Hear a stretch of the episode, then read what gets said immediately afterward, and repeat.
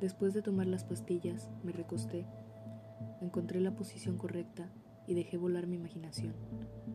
Ahí me encontraba de nuevo, aquel pensamiento recurrente de mi cuerpo desnudo frente a la inmensa playa, el océano agitado y el sol quemando mis pies.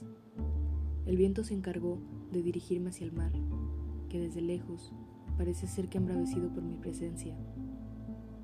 Cada paso alertaba mis instintos. Me hinco. Nos encontramos frente a frente. Tomo un puño de arena en cada una de mis manos. Levanto mis brazos y la dejo esparcir junto al viento mientras cierro mis ojos. Aquí estoy de nuevo, cayendo al precipicio. El sonido de aquella majestuosa presencia me regaló la dicha para adentrarme y dejar caer mi cuerpo en total confianza. Me encuentro en el lugar donde tantos sueños he tenido, significado de mis emociones internas.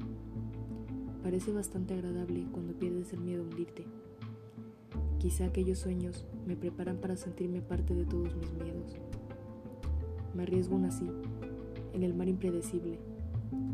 De pronto olvido que estoy recostada en mi cama, bajo mis sábanas y mi desagradable tristeza. Mi imaginación me dio la estrategia de por un momento sentirme libre